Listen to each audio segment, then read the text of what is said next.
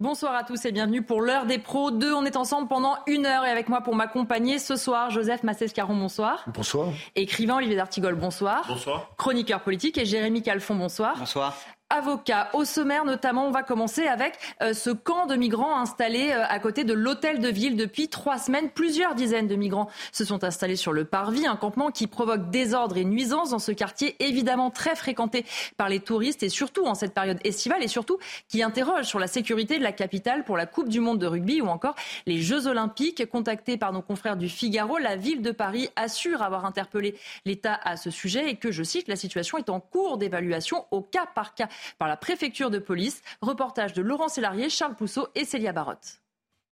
Ils viennent pour la plupart d'Afrique et c'est sur le parvis de l'hôtel de ville de Paris qu'ils ont décidé de s'installer. Ces migrants sont en attente d'un hébergement d'urgence. Mais ce campement de fortune, aux abords des monuments et du métro, ternit l'image de la capitale auprès des touristes qui se sentent en insécurité. Pour les touristes, c'est très important de se sentir en sécurité. Et bien sûr, quand il y a des sans-abri, on se sent moins en sécurité. Peut-être qu'il faudrait plus de policiers pour que l'on puisse se sentir en sécurité. Je ne savais pas qu'il y avait autant de monde, autant d'SDF euh, à Paris euh, spécialement. Du côté des Parisiens, ils s'inquiètent des nuisances engendrées par cet afflux de migrants, encore plus à l'approche des Jeux olympiques. C'est des sujets que connaissent de toutes les grandes villes aujourd'hui. Donc pas, le, cas de Paris n'est pas isolé non plus. Et je pense que c'est des questions qu'il faut se poser, pas seulement dans le cadre de, l'accueil d'événements, mais dans la vie de Paris tous les jours. Ce n'est pas la première fois que des migrants occupent ce parvis. Il s'était même introduit dans la mairie en octobre 2022. Euh, Joseph Massescaron, effectivement, ça donne une mauvaise image de Paris. On a entendu notamment euh, ces euh, touristes qui se sentent un peu en insécurité, qui ne s'attendaient pas vraiment. Ça ne correspond pas franchement à la carte postale qu'on leur vend. C'est pas Émilie à Paris, mais euh, on, sait très bien que c'est quelque chose, comme ça a été rappelé, qui revient. Euh, c'était le cas en 2020, 2021, 2022. les fois précédentes, je ne sais pas si c'est le cas aujourd'hui, ils étaient soutenus par des organisations pro-migrants. Oui. Euh, c'est peut-être le, cas, le cas maintenant d'ailleurs, qui à chaque fois d'ailleurs change de nom, euh, euh, mais d'où l'objectif est, le même, c'est-à-dire qu'ils réclament des logements, des logements pour les migrants. J'ai lu le, papier du, Figaro très, très attentivement, c'est intéressant parce que les, personnes sont interrogées et de bonne foi disent bah, écoutez, moi j'ai traversé, j'ai payé 200 euros, donc c'est normal d'avoir un logement à Paris. Voilà, point barre.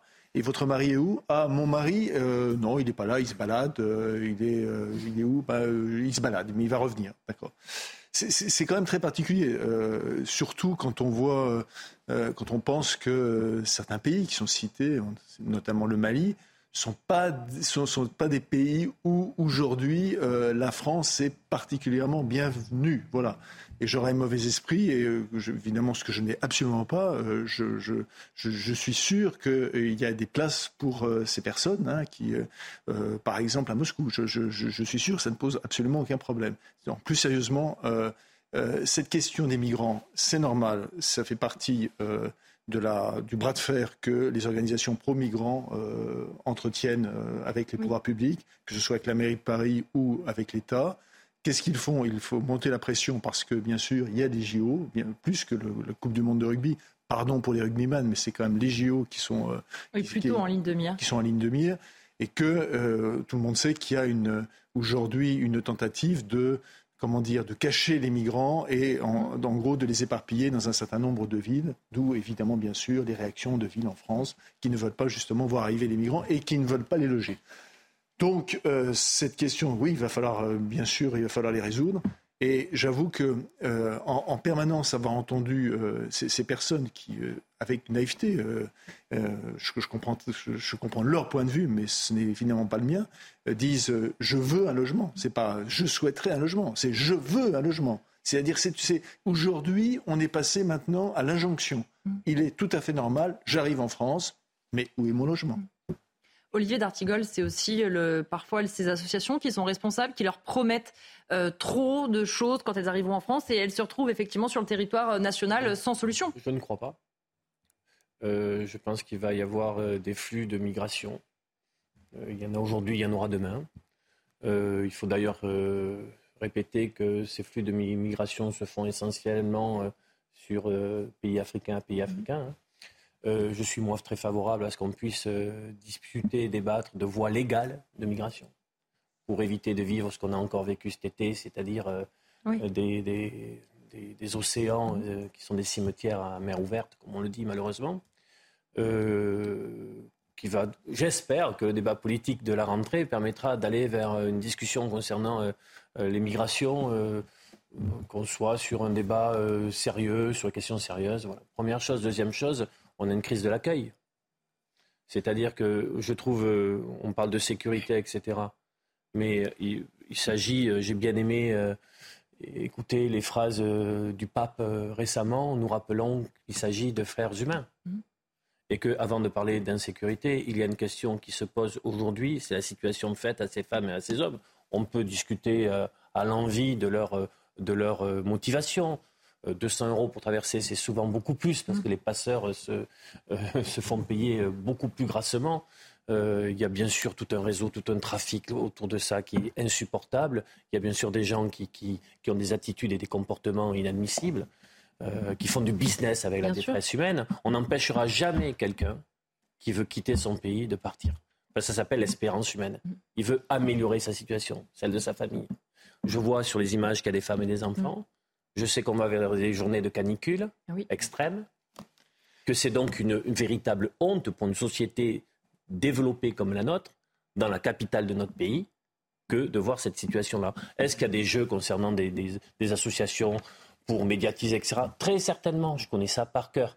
Reste qu'il y a une crise de l'accueil, une crise, euh, j'ai envie de dire presque euh, civilisationnel de l'accueil. C'est une, c'est une honte absolue. Est-ce qu'il y a suffisamment de places d'accueil? Non. Est-ce que c'est une bataille Regardez, dans certaines villes où on a essayé? Moi, je vois, je prends chaque fois l'exemple de Montléon, capitale de la Soule, en Pyrénées-Atlantiques, où on a fait la démonstration que des familles euh, venant de l'immigration pouvaient être intégrées. Mais on a vu le, les problèmes que ça pose dans certaines communes, comment certaines sensibilités euh, politiques se sont organisées pour dire vous dégagez, pas de ça chez nous. Donc j'espère que notre société va pouvoir s'apaiser sur cette mhm. question-là et réfléchir à des réponses de long terme. Jérémy Calfon, on le voit aussi, euh, à chaque fois, c'est la même chose. La mairie dit que c'est la faute de la région, la région de l'État, tout le monde se renvoie la patate chaude. On sent bien aussi que politiquement, c'est jamais de la faute de personne, ça évite de trouver des solutions. Mais personne ne veut être responsable de ce fiasco. Euh, la mairie de Paris ne veut surtout pas être responsable parce que ça écorne l'image de Paris.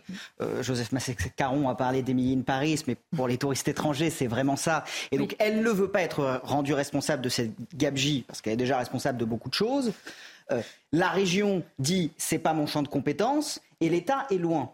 Et ce qu'on constate, c'est qu'il n'y a pas suffisamment de places d'accueil et que c'est aussi des questions très compliquées à résoudre. Et si ça s'enquiste autant, c'est d'une part parce qu'il n'y a pas assez de place, d'autre part parce que personne ne veut s'occuper de la patate chaude. Et enfin, on ne va pas les évacuer parce qu'on ne veut pas créer le scandale et on ne veut pas en faire un sujet politique. En réalité, ce qui se passe aussi, c'est qu'ils ne sont pas beaucoup sur le parvis. En tout cas, sur les images que vous avez, moi, j'en vois pas beaucoup.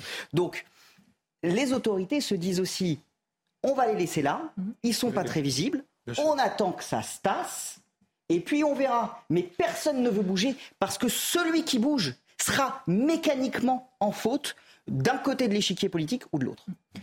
Pour terminer rapidement. Je ne crois pas, euh, là je suis d'accord avec euh, Olivier Serre, je ne crois pas que ce qui doit être, euh, comment dire, euh, enfin je vais dire mégoté, pardonnez-moi, c'est la question du logement. Parce que le fait d'abriter des personnes, ça c'est une démarche humaine. La, la, véritable question, la véritable question, ce sont les aides qu'ils vont recevoir, vont recevoir ici. Et ça, c'est autre chose.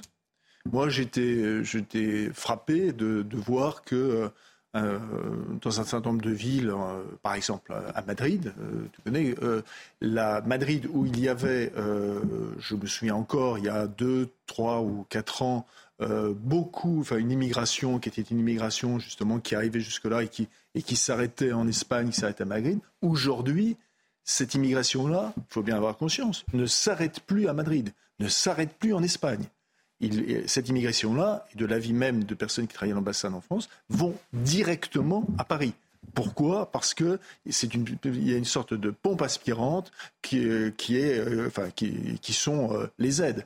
Donc la question du, du, toit, et d'un minimum, de, en effet, de respect de l'humanité, c'est une chose. Et l'autre chose qui est justement cette pompe aspirante en permanence et en permanence, ça, en, en effet, ça, ça doit être contesté. En un mot pour terminer. On, est quand même confronté à un dilemme et, c'est la même chose à chaque fois. C'est-à-dire, est-ce qu'on aide ces gens et par conséquent, est-ce qu'on crée un appel d'air ou est-ce qu'on laisse, euh, mais ou est-ce qu'on laisse ces gens euh, livrés à leur sort auquel cas nous ne sommes pas dignes. Mhm. Il y a quand même là une question philosophique fondamentale qui rejoint aussi des préoccupations politiques primaires, à savoir est-ce qu'on crée un appel d'air ou non? Et moi, je pense quand même que ce sont des gens très déterminés. Il ne faut pas oublier que c'est des gens qui risquent leur vie mhm. à chaque fois qu'ils traversent la Méditerranée. Et je pense que l'appel d'air, de toute façon, on ne peut pas être euh, dans une situation plus grave que celle dans laquelle on est aujourd'hui. Les gens voudront venir, ils continueront à venir, appel d'air ou pas. On va changer de sujet et parlons, euh, parler maintenant des maires et d'une nouvelle euh, agression. C'est euh, le maire de Loumeau. il s'appelle Jean-Luc Alguet, c'est une commune voisine de La Rochelle. Il a été agressé samedi alors qu'il tentait d'empêcher des gens du voyage de s'installer sur le stade municipal. Au préalable, ils avaient menacé d'écraser son adjointe et après leur avoir conseillé de se rendre à l'aire de grand passage de l'agglomération de La Rochelle, ils ont refusé et, dit-il, un gaillard de 30 ans m'a ceinturé au visage puis au torse et j'ai commencé à recevoir des coups avant d'être projeté contre une voiture, a-t-il raconté à nos confrères de Sud-Ouest. Alors comment il se sent aujourd'hui? On lui a posé la question. Écoutez. Un peu mieux. Il y a des hauts et des bas. Mais bon, il faut, avancer. Je me sentais comme une proie. Euh, j'étais sorti d'un repas de famille, je pensais à mon petit-fils, je pensais à plein de choses qui étaient, voilà, euh, quand c'est que ça allait s'arrêter, si j'allais sortir de cette situation euh, indemne, euh, j'étais en état de choc, j'arrivais plus à parler, je tremblais de partout, voilà, et j'ai eu une peur de, voilà, j'avais peur de pas retrouver mon petit-fils, plein de choses, voilà. Et pour compléter cette déclaration, on va l'entendre de nouveau parce qu'en plus, ça n'est pas la première fois qu'il fait face à des violences. Écoutez. J'ai eu des menaces de séquestration au mois de mars parce qu'on voulait acheter des terres agricoles tout simplement et qu'on les transformer en bio euh, et qu'on ne mettait pas dehors les gens, on les payait. Et là, euh, passer à l'agression, euh, qu'est-ce que ça va être la troisième fois? Et je vous cache pas, quand j'étais aux urgences, je ruminais et j'ai dit est-ce que ça en vaut la chandelle? Parce que la vie est éphémère et peut être tient par un fil. Maintenant, il faut qu'on nous aide. Hein l'impunité doit cesser. Hein. Et cette agression, cette impunité, non, arrêtons. On ne respecte plus les, enseignants, les médecins, les policiers, les gendarmes, les élus. Mais où va-t-on euh, Je ne sais pas. euh, on doit être exemplaire. Je suis tout à fait d'accord, mais qu'on nous respecte. Olivier D'Artigol, quand il dit est-ce que le jeu en vaut la chandelle, on sait qu'il y a beaucoup d'élus qui se posent maintenant cette question quand ils voient les attaques, les menaces, les attaques parfois contre leur famille. Ils se disent en fait pourquoi? Lors des dernières élections municipales, dans certaines communes, il n'y avait pas de candidat. Euh, le préfet se démène pour passer quelques coups au téléphone et pour trouver, mais il, peut y avoir une vraie crise de, vocation, d'engagement. D'abord, il faut dire, on, apporte notre soutien bien sûr au maire de Loumeau. Bien sûr. il faut se rappeler, on, décrit beaucoup la politique, mais la politique, c'est aussi des milliers d'élus locaux, des, dizaines de milliers qui s'engagent pour leur commune, leur territoire, euh, qui, euh, qui, ne, qui n'en retirent aucun, aucun intérêt personnel, si ce n'est euh, du temps, absolument pas d'argent à ce niveau-là. et ils prennent en pleine face tout ce qui ne va mal dans notre société aujourd'hui. Moi, j'ai des copains qui sont maires de communes rurales, ils me disent Tu peux pas t'imaginer combien on règle du micro-conflit bah entre voisinage, dans du rural, sur des micro-conflits qui n'existaient pas il y a encore quelques années, mais il y a une tension permanente dans la société les gens ont du mal à ne se supportent plus, il y a des incivilités, il y a bien sûr ce qu'il dit sur le, ce, concernant les instits, bien sûr qu'on parle de refus d'obtempérer concernant les forces de l'ordre. Donc c'est un, vrai problème. Et je crois que ces élus, l'exécutif veut prendre des initiatives là-dessus, ne, ne, sont véritablement pas suffisamment soutenus quand il y a un problème. Euh, par rapport aux autorités administratives ou... Parce que quand vous êtes à la tête d'une ville importante, ou d'une aglo. Vous avez les services, vous avez les directeurs généraux de services, vous avez votre exécutif municipal, vous avez des moyens, vous pouvez vous déployer. Il y a les, services publics déconcentrés qui sont toujours là, ou les services publics locaux. Mais à l'échelle de ces communes-là, il faut savoir que le maire n'a pas toujours un secrétaire administratif. Il peut y avoir un ou deux employés municipaux et ils se prennent toutes les questions euh, à bras le corps. Alors bien sûr, il peut y avoir des intercos, il y a, des, il y a, les intercommunaux, les, les EPCI, les établissements publics de coopération intercommunale, mais ça n'a ça, ça pas toujours enlevé le sentiment euh, d'isolement du, du, maire. Voilà. Mmh. Et euh, là, le témoignage est terrible parce qu'on sent quelqu'un à bout. ce sont souvent des gens d'ailleurs très très impliqués depuis des années, mais là qui disent on ne peut plus y arriver dans les conditions actuelles. C'est vrai, Jérémy Calfon, parce qu'Olivier D'Artigol en parlait, il y a cette idée du gouvernement de revoir les indemnités euh, des maires. C'est Dominique Faure, ministre des collectivités territoriales, qui le disait. Elle veut augmenter l'indemnité des maires des communes de 3 500 à 100 000 habitants. Il y a deux choses. D'abord, pour les maires de petits villages, pour qui c'est souvent plus compliqué, vous le disiez, pour l'instant, il n'y a pas un mot. Et on s'interroge aussi, on sort d'une période d'émeute où ils ont fait beaucoup. On a l'impression de leur dire vous êtes très menacé, vous avez été très sollicité, un peu plus d'argent, mais est-ce que ça va changer quelque chose concrètement dans le quotidien des maires? Non, je pense que c'est une mauvaise solution. Les gens qui s'investissent dans les conseils municipaux euh, sont souvent euh, des gens qui ne le font pas pour l'argent, qui n'en retirent aucune gloire personnelle, comme l'a rappelé Olivier D'Artigol. Euh, ce sont souvent des retraités, des gens qui ont déjà fait du bénévolat euh, dans l'associatif. Euh, il y a même des jeunes. Euh, c'est pas en leur disant vous allez toucher plus d'argent qu'on va les protéger. Ces gens-là, ils ont avant tout besoin de protection. Et il y a une question aussi qu'il faut se poser. Nous avons, c'est un marronnier, on en parle depuis très longtemps. Nous avons en France 36 000 communes, dont certaines qui sont microscopiques, dans lesquelles les maires n'ont pas les moyens de remplir leur office. Pas de secrétaire administratif, rien. Ils sont seuls. On a beaucoup parlé de fusion de communes. Est-ce qu'à un moment donné, il ne serait pas temps de libérer ces gens de leur charge en regroupant vraiment les communes et en faisant en sorte que le maire de ces communes, une fois regroupées, ait plus de poids et plus de moyens Parce que la protection, c'est aussi ça. Il y a aussi effectivement cette crise des vocations euh, dont on parlait parce que euh, selon un euh, sondage, on voyait que 55% des maires disaient déjà il y a quelques mois qu'ils ne se représenteraient pas en 2026. Et encore, on n'est pas à la fin du mandat. Quand on voit, comme le disait Olivier, que déjà la dernière élection, certaines communes n'avaient pas de prétendants, on se dit ça a posé un problème. Ça pose un problème, surtout que les maires sont vraiment là pour le coup en... Ils sont à la fois en première ligne et ils ne sont pas considérés. On a, là, on vient de parler, Jérémy Calfon et Olivier ont parlé. Euh, il y a, deux, éléments. On peut, euh, il y a bien sûr les émeutes, il y a les émeutes, mais moi je rajouterais toute la période Covid. La période Covid, il y a des maires qui ont essayé de prendre des initiatives remarquables et qui, qui l'ont même fait contre l'administration, contre l'ARS. Euh, et ils ont été vraiment pointés du doigt, comme si c'était des, pardonnez-moi, des, des, misérables. Moi, ce qui, ce qui m'interpelle également dans le, euh, le, cas de M. Alguet, le, maire de Lomo, euh, M. Alguet, c'est pas euh, quelqu'un qui est, qui est un excité, c'est pas quelqu'un de la droite à droite, il est membre du parti radical. Donc on ne peut pas faire, pardonnez-moi, plus, plus, plus tempéré. Hein. S'il est modéré, il est modéré avec passion. Je, suis d'accord, mais enfin bon. Et, et, et ça, c'est, c'est quand même, c'est, c'est assez saisissant. J'ai une question par ailleurs. Euh, je suis désolé, mais je, la pose. Hein.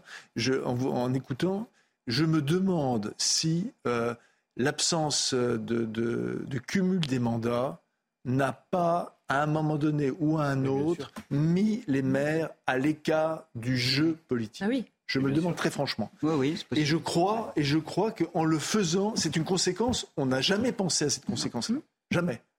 Or, on s'en aperçoit parce que, comme Jérémy l'a rappelé, 36 000 communes, donc être maire, c'est important. Et le lien, évidemment, entre élus, que ce soit sénateur, maire, député, maire, c'est quelque chose qui innervait la vie mmh. politique française et notre démocratie. Olivier Totalement. Moi, je pense que le, le, cumul député-maire est l'un des cumuls qui a le, mieux façonné des générations politiques mmh. Euh, avec ça, a eu sa forme d'efficacité. Il y a eu, une, il y a eu une double difficulté. D'abord, la loi NOTRe. La loi NOTRe a créé des monstres territoriaux. La, Nouvelle-Aquitaine part du fort du Portalet, euh, frontière pyrénéenne, jusqu'au euh, marais Poitevin. Vous voyez le monstre territorial. Euh, des, des agglos où il y a la course au gigantisme des intercos qui sont euh, souvent euh, euh, avec une ville centre, mais avec des petits maires à côté qui n'ont pas totalement droit au chapitre. Donc cette loi NOTRe est allée vers du, vers du XXL en mmh. termes territorial, mais ça a créé un sentiment d'abandon, je dis bien d'abandon. Mmh, de maires à l'échelle de leur commune, alors que la commune reste le, le cœur battant de la démocratie locale, et c'est là où on peut avoir une efficacité de réaction dans les politiques publiques pour les ajuster au plus près. Plus, bien évidemment, euh, la perte de l'école, avec les, des regroupements, avec euh, euh, les rabassages scolaires qui sont une grande difficulté. Je pourrais vous parler de ça pendant des heures. Mais il nous reste avec, une minute. Mais avec des, non, non, avec des choses, donc des dynamiques qui se sont mises en place et qui ont créé quelque chose qui aujourd'hui dysfonctionne jusqu'à aller à ce que des personnes très impliquées mais qui, sont, qui ont la passion de leur commune, de leur village, disent on va, on, là c'est fini, c'est fini, on arrête. Et on peut le comprendre, Jérémy Calfon, parce que, comme on le disait, les maires se sentent de plus en plus seuls. Dans le même temps, on leur demande de plus en plus. Quand il y a les émeutes, la crise sanitaire, on est très content, le gouvernement est ravi de trouver les maires. Et une fois ces crises passées, c'est de nouveau, alors merci, vous avez bien bossé, on va redécider de là-haut et on vous appellera pour donner les décisions. On a ce sentiment-là. Les maires sont des tampons puisque ce sont les premiers réceptacles euh, de la des tensions de la société. Et il ne vous aura pas échappé que la société en ce moment est très tendue. et en plus, il y a euh, la complexification euh, mmh. administrative. Mmh. Être maire aujourd'hui, c'est pas la même chose qu'être maire il y a 30 ans. Enfin, il y a une paperasserie, mmh. il y a une complexité, il y a un savoir-faire qui est demandé, qui est absolument gigantesque. Donc, naturellement, ces maires sont en première ligne. Ils ont énormément de choses à faire. Ils font face à des situations extrêmement complexes. Et euh, bien souvent, ils sont seuls parce que, et je le répète, même si c'est ma marotte, ben, il y a en France trop de communes et vous allez avoir un maire d'un petit village qui sera particulièrement isolé euh, lorsqu'il va s'adresser au service de l'État, qui ne sera pas nécessairement pris au sérieux suffisamment vite, alors que le maire d'une commune plus importante va l'être. Merci à tous les trois. On marque une courte pause et on continue évidemment les débats de l'heure des pros. À tout de suite. De retour pour la deuxième partie de l'heure des pros 2. Les débats évidemment continuent dans un instant, mais tout de suite c'est l'heure du rappel de l'actualité avec Barbara Durand. La vague de chaleur qui frappe la France s'est intensifiée ce lundi. Regardez ces images à Lyon où les piscines ont été prises d'assaut et cela devrait se poursuivre demain où quatre départements vont atteindre le seuil maximal de vigilance canicule rouge. 49 autres resteront en vigilance orange. La vallée du Rhône et l'Occitanie sont particulièrement touchées par cette vague de chaleur où sont attendues localement des pointes à 42 degrés. À Garches, un garçon de 12 ans a été violemment agressé ce samedi. Il a été raquetté, rué de coups et mis à nu en pleine rue.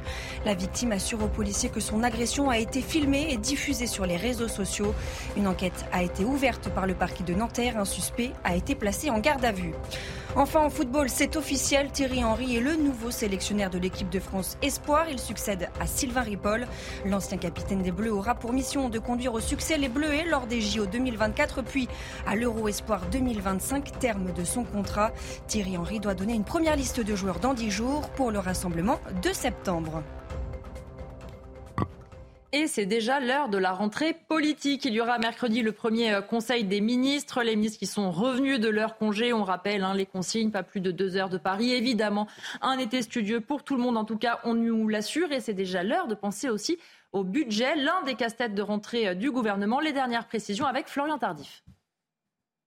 Il n'y a pas d'argent magique, comme vous le savez bien, et donc lorsque l'État souhaite faire des économies, soit il s'attaque aux consommateurs, soit il s'attaque aux contribuables. Comment en baissant euh, les aides, là c'est euh, le consommateur qui paye in fine, ou en augmentant les taxes. Ici, on s'attaque aux contribuables. Et parmi les pistes de réflexion euh, dans le cadre du budget 2024 qui sera débattu à l'automne, piste de réflexion étudiée en ce moment par le gouvernement, il y a l'augmentation des taxes sur les billets d'avion, la fin du dispositif Pinel, qui est une réduction d'impôt dans l'immobilier, je le rappelle, l'augmentation de la participation forfaitaire chez le médecin ou encore la hausse du nombre de jours de carence et la fin progressive du bouclier tarifaire annoncé. Pas de hausse d'impôts, donc promet le gouvernement.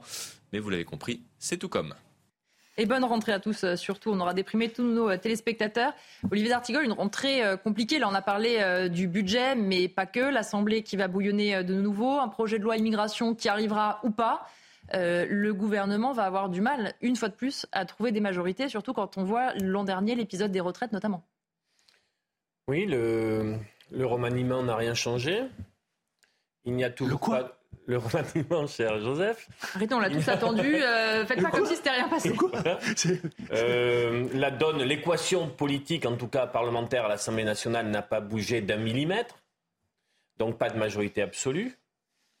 Euh, une feuille de route post 100 jours qu'on ne voit toujours pas, mais on ne voit toujours pas euh, l'ADN de ce second quinquennat. Je me souviens très bien, moi, la vacuité de l'intervention d'Emmanuel Macron le soir de sa réélection, où euh, il n'y avait rien à se mettre sous la dent, j'ai envie de dire. Euh, des rendez-vous importants avec les textes budgétaires, budget 2024, mais budget de la sécurité sociale et le texte immigration, avec la possibilité euh, le 49.3 soit ex budgétaire, c'est open bar, mais euh, sur euh, une session, il pourrait y avoir qu'un 49-3, donc euh, beaucoup de, de- de- de spécialistes, d'observateurs sur l'immigration. ciblent, ciblent le texte immigration. Donc pas d'atterrissage de LR.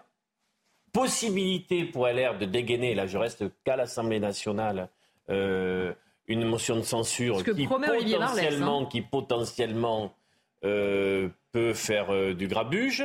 Rentrée politique pour la première fois le 27 août à Tourcoing euh, de Gérald Gérald Darmanin qui veut un peu prendre une, une, une sens- une- un, un- un point politique pour s'adresser aux classes populaires, laissant entendre, pour ceux qui gagnent moins de 2500 euros, laissant entendre donc que le gouvernement ne s'occupe pas d'eux, parce qu'en fait, c'est une pierre dans le jardin de Matignon, après n'avoir pas été appelé à Matignon.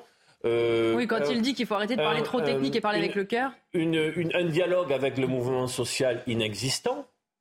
Euh, on n'est pas passé à autre chose Mmh. depuis euh, véritablement le, le- le- le conflit sur les retraites. Bon, ça fait beaucoup de choses. Et S'ils puis nous un écoutent, ils pays, vont être puis après, moi, là. ce que je ressens dans les contacts que j'ai, les discussions, un pays qui reste, j'ai envie de dire, c'est c'est un climat assez particulier. C'est-à-dire, on va me dire, mais tu vois, il n'y a pas de colère, il n'y a pas, il y a pas de, de- mais il y a un, un- niveau de ressentiment, de, de, de quelque chose qui couve, qui couve dans ce pays. La question, tout ce qui a nourri le mouvement des Gilets jaunes, rien n'a été réglé. Rien n'a été réglé.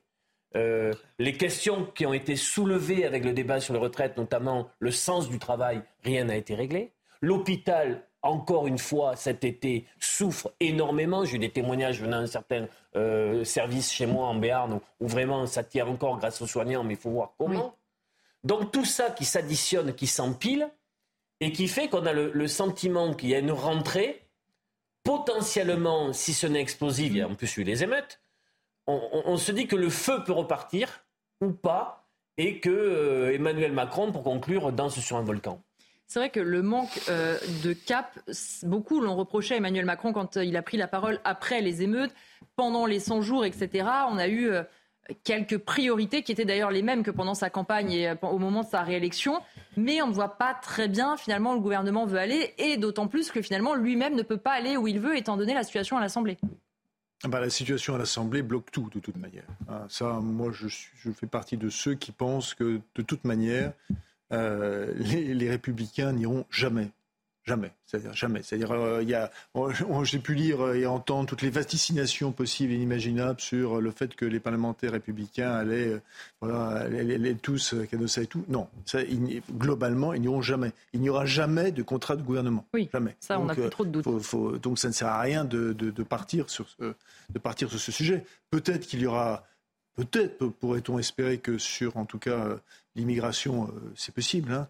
Euh, c'est d'ailleurs peut-être parce que c'est possible que certains au gouvernement ont dégainé le 49-3, parce que si c'était possible, ça ferait les effets, ça ferait évidemment, ce serait très bon pour Gérard Darmanin qui se Bien lance sûr. évidemment tout seul, en, pas en solitaire, mais avec ses amis qui se comptent là maintenant, et que évidemment lui pour lui ce serait très bien, et que faire le euh, comment dire appliquer le 49-3, ce serait casser les pattes de Gérard Darmanin et montrer que lui est en situation. Voilà, ça c'est ce qu'on appelle la tambouille politique. Explication. Paul. Voilà, oui c'est la, c'est la, ben, la tambouille politique. Euh, maintenant sur le sur, sur le reste, sur la situation qui est la situation euh, sociale, elle est évidente bien sûr, elle est elle rappelle en permanence euh, le, le mot célèbre du philosophe euh, Lichtenberg qui disait en parlant de- euh, juste avant la Révolution française, cela fermente en France, sera-ce du vin ou du vinaigre Voilà. Ben oui, ça fermente en France, on ne sait pas ce que ça va donner, si ça va être du vin ou si ça va être du vinaigre. Euh, les, les syndicats, eux, sont quand même les premiers à avoir repris langue avec la Première ministre. Hein, ça, il faut quand même le dire. Donc déjà, on est dans un cas de figure quand même assez, assez différent. Non, la, la véritable, le, le- le véritable enjeu, bien sûr, c'est euh, savoir majorité ou pas majorité. Mais on voit aussi que déjà, moi c'est ce qui me frappe pour cette rentrée, déjà euh, les personnes ne pensent qu'à une chose, qu'à une chose, et euh, c'est la future présidentielle. Ils ne pensent qu'à ça, qu'à ça. Et les deux éléments, on, vient de citer, en effet, à la fois Gérald Darmanin qui euh, qui va compter, qui va se compter qui va mm. faire entendre sa petite musique d'une manière. Qui lui-même d'ailleurs a invité une dizaine de parlementaires LR qui seront présidents à la qui seront présents à tout point, alors qu'ils n'iront pas donc à leur rentrée politique à eux qui sera le même jour. Voilà, absolument. Donc il y, a cet élément-là. Si vous ajoutez à cela le fait qu'il vient d'être adoubé par Nicolas Sarkozy dans son livre, si vous ajoutez en plus que Nicolas Sarkozy prend un certain nombre de distances, c'est le moins qu'on puisse dire dans ce livre avec, et c'est un euphémisme, avec Emmanuel Macron, vous voyez très bien qu'aujourd'hui, il ne pense qu'à une chose, c'est la présidentielle. Moi, tous ces gens-là, c'est-à-dire droite, gauche confondus, j'aimerais aussi qu'ils ne pensent qu'à, j'aimerais bien qu'ils ne pensent qu'à une chose. Hein. Je ne vais, pas dire la France, je ne vais pas employer les grands mots, mais mm. tout simplement qu'ils ne pensent qu'à une chose. C'est au quotidien de, nos compatriotes. Parce que, on l'a vu en effet, il va y avoir augmentation des taxes, sur, euh, sur ceci, sur cela, sur les médicaments, sur, euh, euh, sur l'alcool, que, enfin, que, que sais-je encore. Et là, franchement, le quotidien de nos compatriotes devient de plus en plus difficile.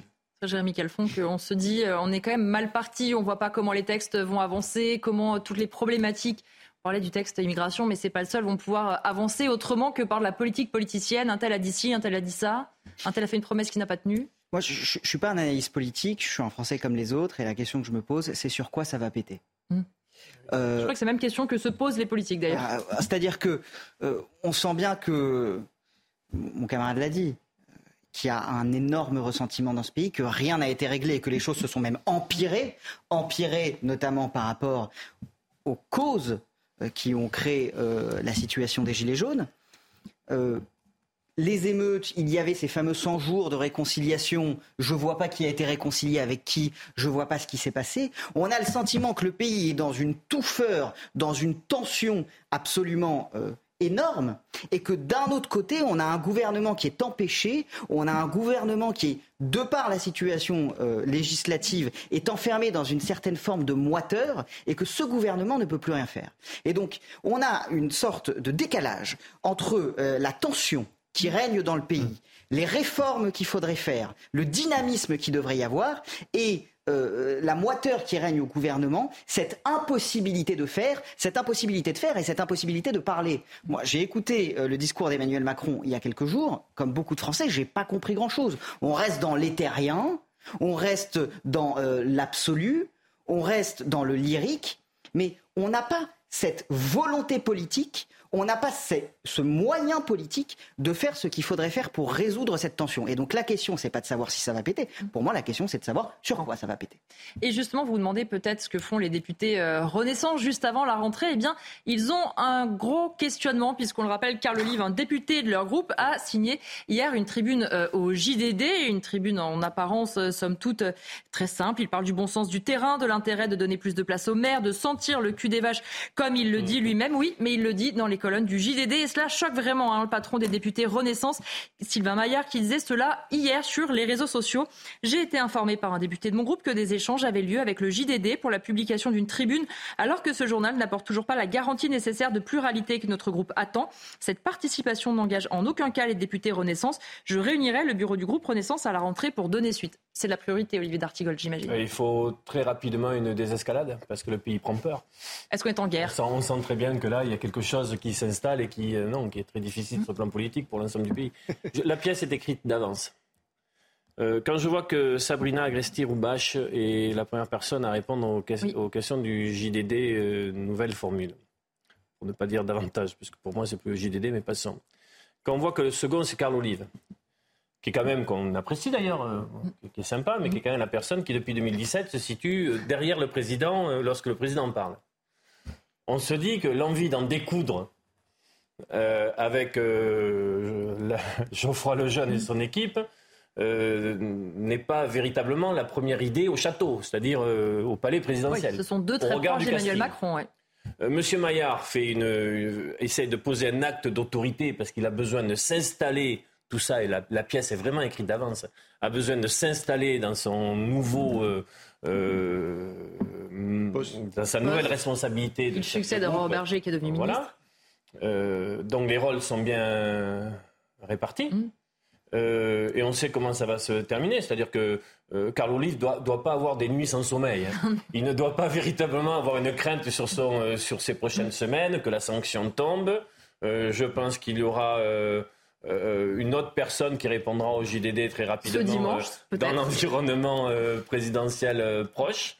et que tout ça va, va poursuivre son petit feuilleton de, de, dimanche en dimanche et que tout le monde, à sa place, y retrouve, y trouve un intérêt de conjoncture opération de communication aussi, parce que quand Sylvain Maillard dit que le groupe Renaissance, euh, sous-entendu l'Assemblée, va sanctionner Carlo Livre, l'Assemblée ne sanctionne pas, ce qui se passe à l'extérieur de l'Assemblée, et encore moins, l'Assemblée ne va pas pouvoir... d'ailleurs, heureusement. Oui, heureusement, mais en fait, quand il fait ce tweet, on a l'impression que l'Assemblée est donc maintenant en mesure de sanctionner un député qui aurait parlé à un média.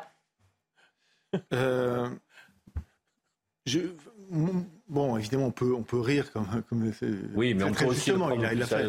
Euh, moi, je, je, je, vais prendre donc l'autre registre, hein, parce que euh, l'autre registre, pourquoi? Parce que, euh, parce que euh, fondamentalement, je, je pense, hein, c'est, depuis, euh, depuis que j'ai été, j'étais journaliste, j'ai fait des bouquins là-dessus, etc., etc., mais en permanence, que ce soit au Figaro, que ce soit à Marianne, que ce soit partout, c'est-à-dire, je considère que le fait de débattre est un fait mmh. fondamental fondamental. Mais euh, vraiment de débattre, c'est absolument fondamental.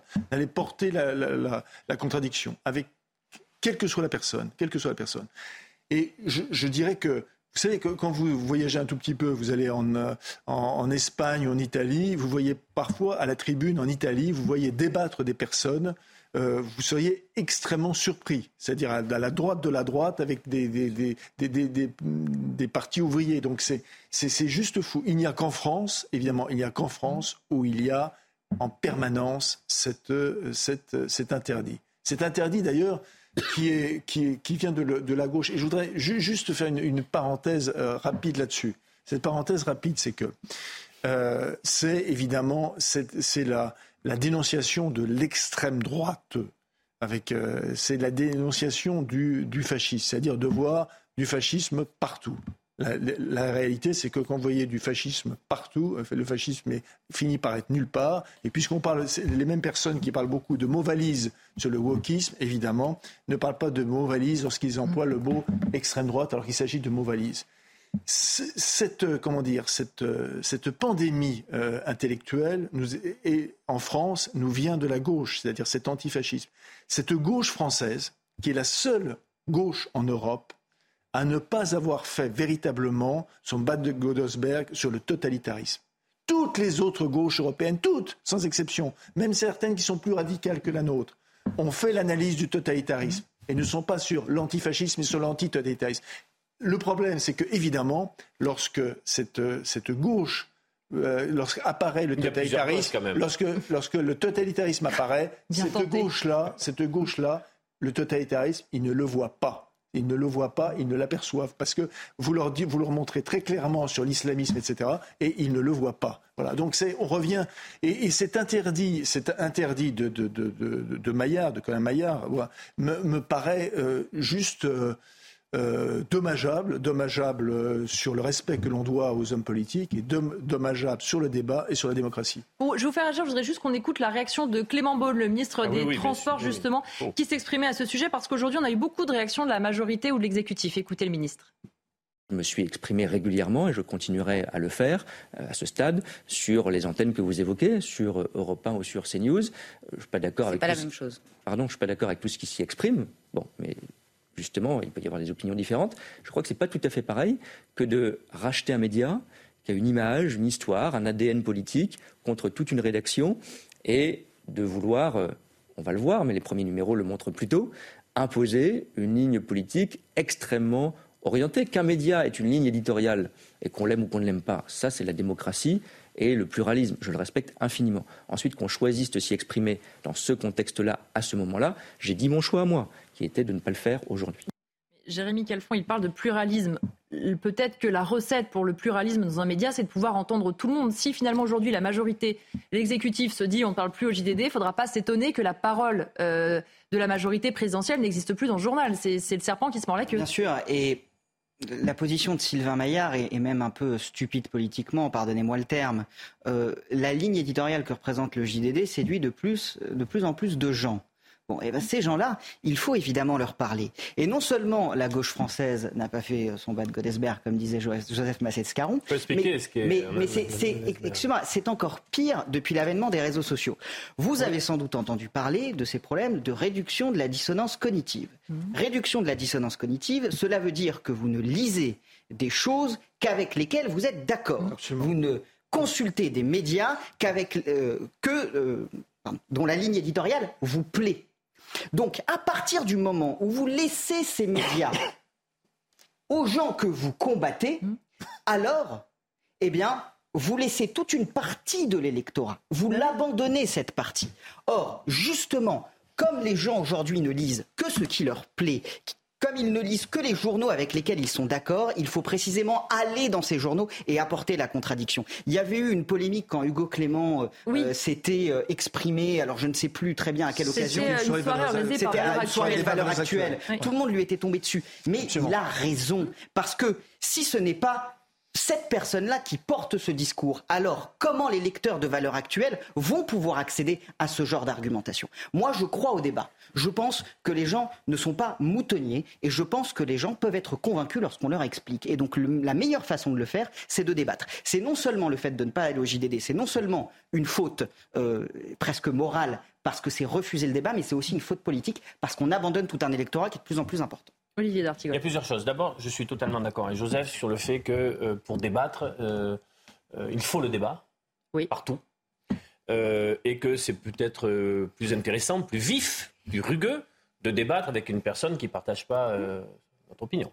sinon, on peut rester ah dans bah, Raymond Aron disait que débattre, c'est toujours prendre le risque de changer d'avis. Oui, bien sûr, on peut rester dans l'entre-soi et c'est une forme aussi de faire vivre l'altérité que d'aller chercher dans une parole dont on peut penser qu'elle est absolument à à, des années-lumière ce qu'on peut ressentir, on aller chercher des points d'altérité, comme je dis, de, de, convergence. Et tiens, ça, je avais pas pensé. Première chose.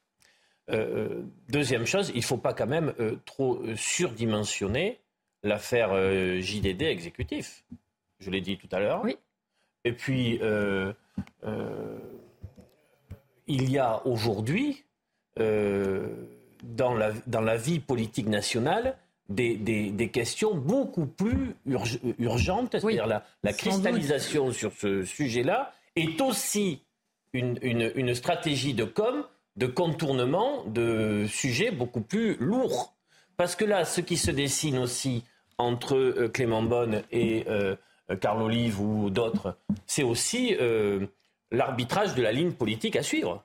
Et on sait très bien que, par exemple, sur un texte tel que le texte immigration, il y a un débat aujourd'hui au sein euh, de la. Euh, ce qui n'est pas une majorité.